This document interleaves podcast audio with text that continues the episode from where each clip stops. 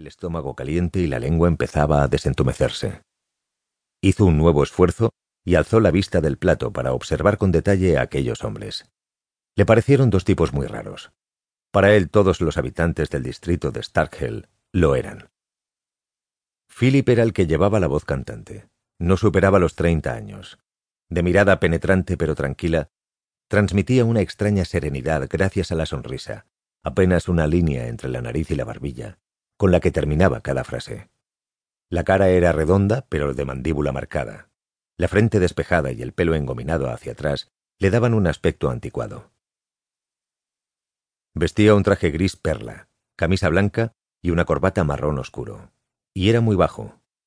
Philip no sobrepasaba el metro sesenta de altura y comparado con Donald daba la apariencia de un enano.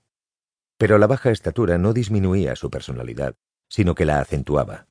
Los ojos escrutadores, la forma en que las palabras salían de su boca, cada gesto que realizaba se amoldaba como un guante al pequeño cuerpo. Transmitía una sensación de tensa calma, de una amenaza latente bajo una sonrisa encantadora. Donald era el reverso de Philip. Era alto, musculoso, excesivo. De casi dos metros de altura. Daba pavor sentir su mirada.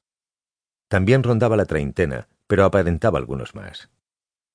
De cara alargada, mechones ondulados le caían a lo largo de la frente. Tenía las orejas grandes.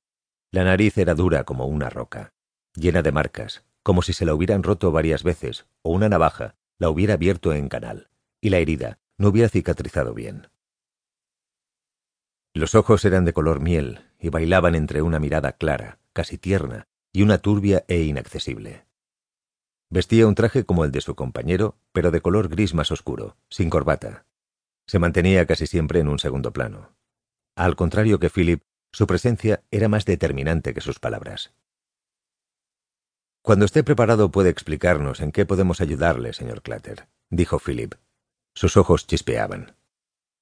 Clatter miró a Philip y a Donald. Los dos estaban con los brazos apoyados sobre la mesa, interesados, como un doctor esperando atender a un paciente. Tosió para aclararse la voz y tras mojarse el bigote con otro trago de vino, comenzó a hablar. Mi hermano Samuel y yo somos los dueños de una de las mejores joyerías de Starkhaven. Joyería Hermanos Clatter. Puede que la conozcan. Es un local pequeño, pero con tanta historia a sus espaldas que se ha convertido en un lugar emblemático y de visita obligada para las personas más ricas que desean lucir una buena joya. El local, que yo recuerde, siempre ha sido una joyería. Nosotros la heredamos de nuestros padres, y ellos se la compraron al anterior dueño, cuando era ya un anciano. Imagínense. Puede llevar funcionando más de cien años. Tenemos pocas joyas en exhibición, eso es cierto. Pero podemos presumir que son las más exclusivas. Clatter hizo una pausa. Se sorprendió ante la facilidad con que las palabras salían de su boca.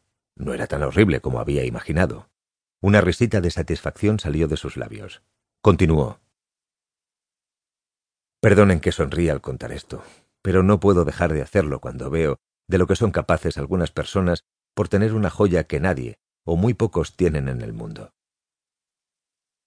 Detrás del mostrador te sientes como un niño al que sus padres llevan al zoológico. Los observas desde tu posición y ves cómo la envidia les va haciendo mella mientras sus ojos saltan de una joya a otra. Y tú, como el único puente entre esas joyas y sus carteras. Esto conlleva un gran trabajo, no se crean. Con los años aprendes a ser sutil, a aconsejar, a hacer creer que la idea de comprar tal o cual joya ha sido una idea del cliente y no el resultado de una hora de insinuaciones y cumplidos. Si ganamos lo que ganamos es porque trabajamos duro, aunque algunas veces se le escapó otra risita. ¿Es tan fácil convencer a alguien para que se gaste una fortuna en un diamante? Al grano, Clatter, lo interrumpió Donald dando una limpia pero sonora palmada sobre la mesa. Philip lo miró con gesto serio. Siga hablando, dijo Philip. Todo esto que les cuento tiene que ver con el problema que tengo con mi hermano. Es sobre la venta de nuestras joyas. Yo sé cómo manipular a un posible comprador. Hay trucos que se aprenden con los años. Miren, yo no he estado en ninguna guerra, pero vender joyas debe ser algo parecido a atender una emboscada. Eso mi hermano no sabe hacerlo. Él, según sus palabras, solo recomienda lo que es lo mejor para cada cliente.